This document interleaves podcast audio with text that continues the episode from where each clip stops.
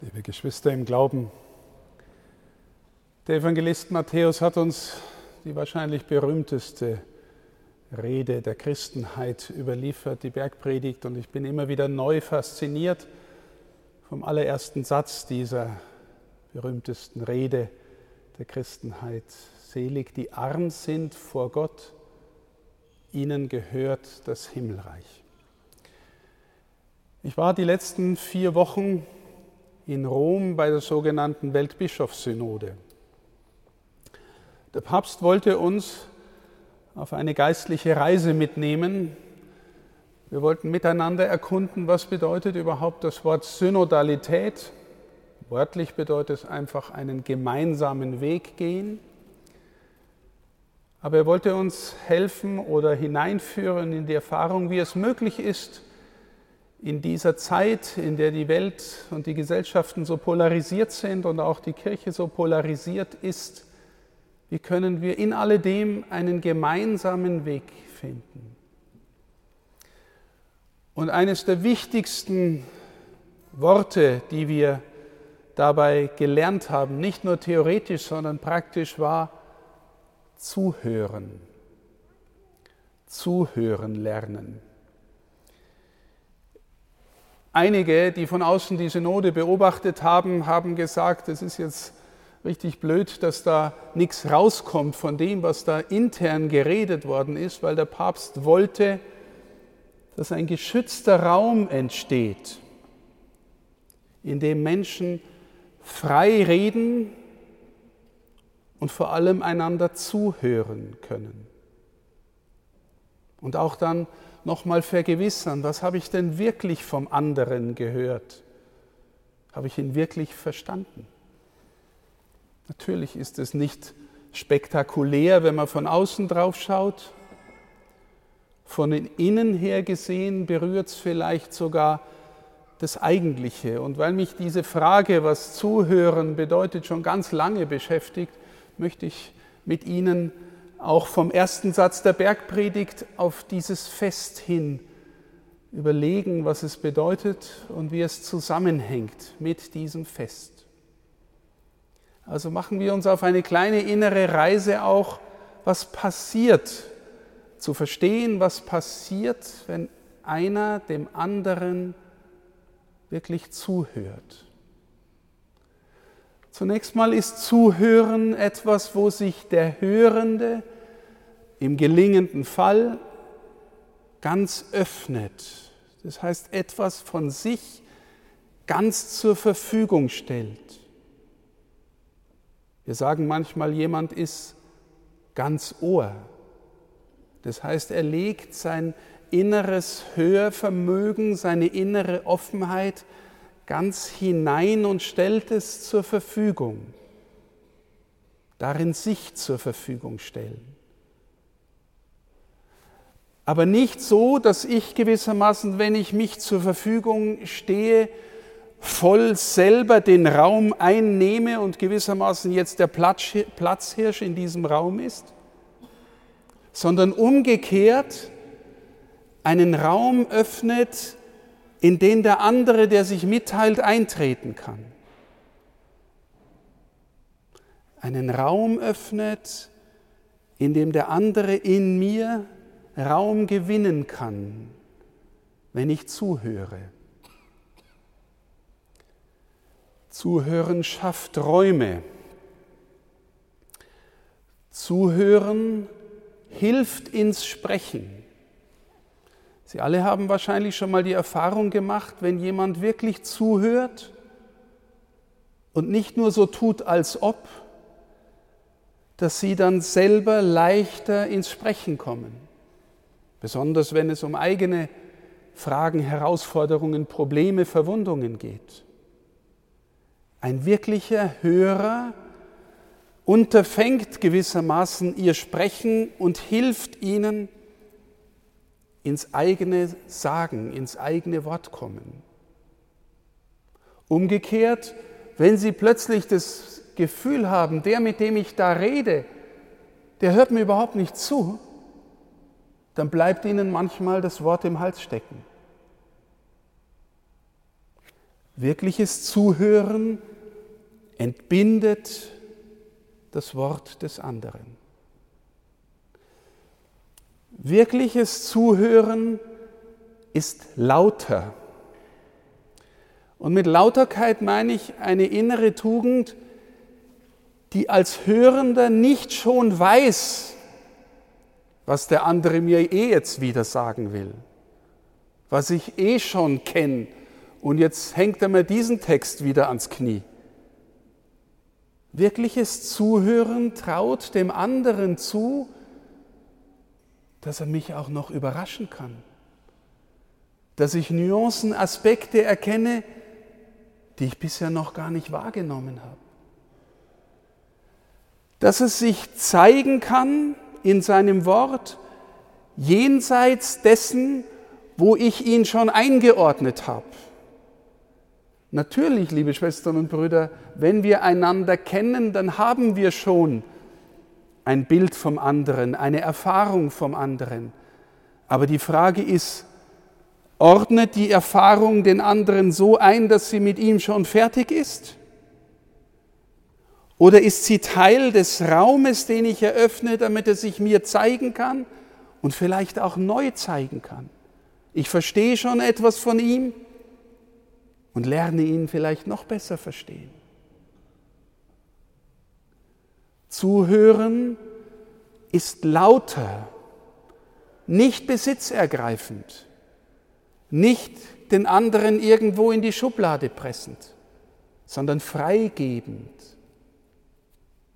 Ein anderes Wort, liebe Schwestern und Brüder, für Lauterkeit, zumindest in der alten Philosophie und Theologie, ist Keuschheit. Eine Weise des Hörens, die nicht begierlich zuerst fragt, was bringt mir das?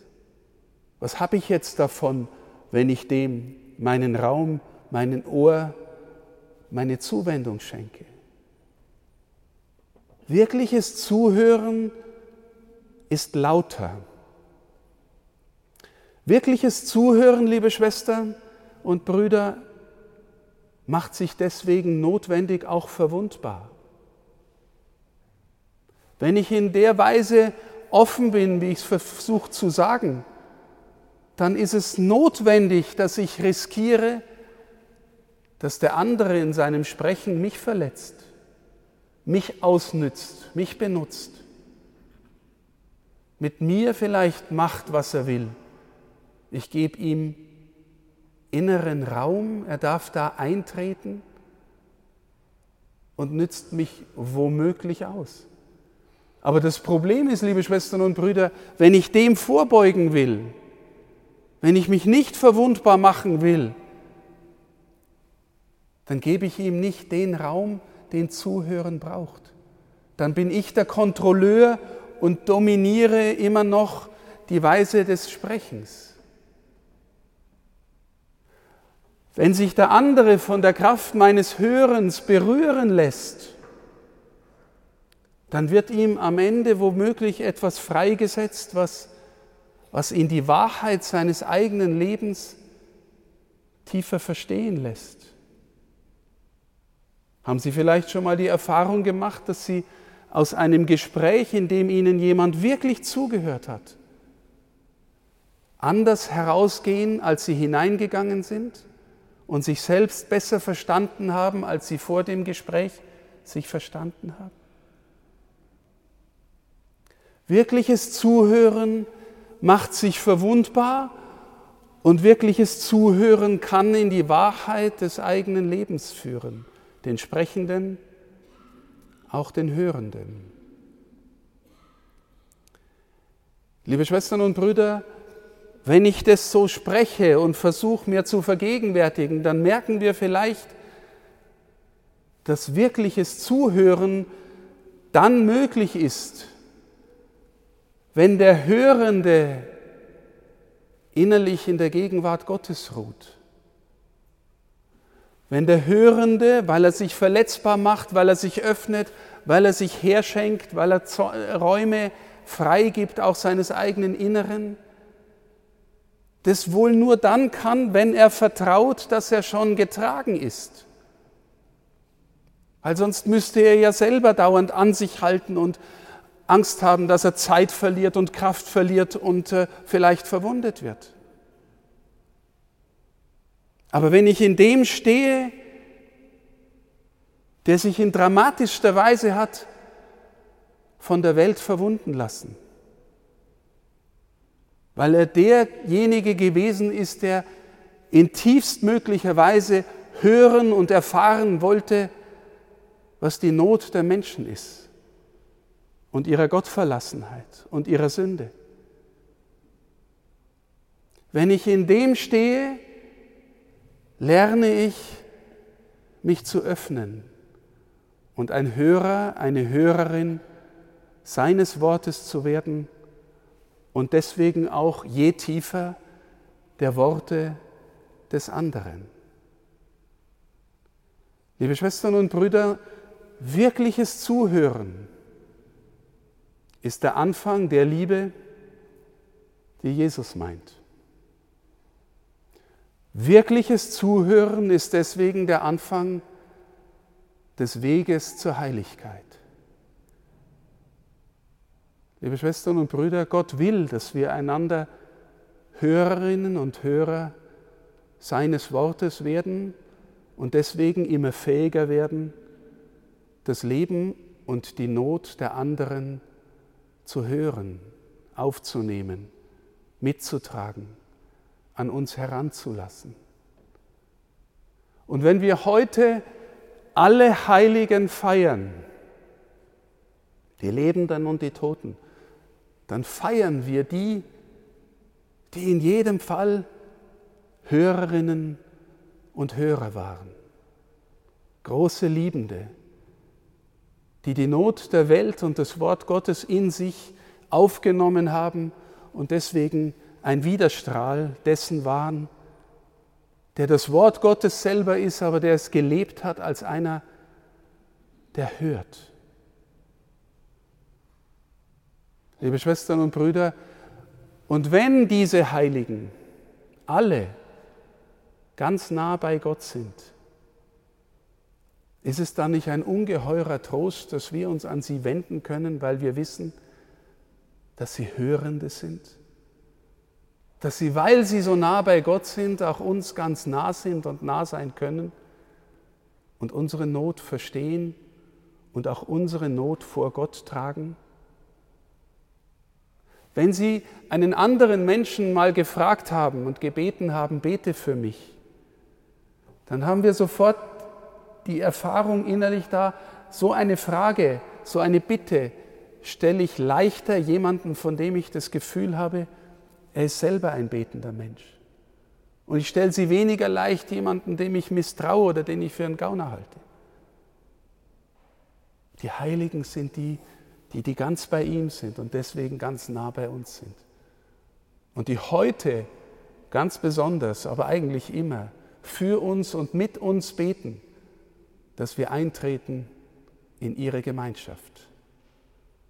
Und dass wir irgendwann miteinander ganz verstehen, auf wen hin wir offen waren und wer uns heiligen wollte die beste Version aus uns heraus lieben wollte, die er in uns hineingelegt hat.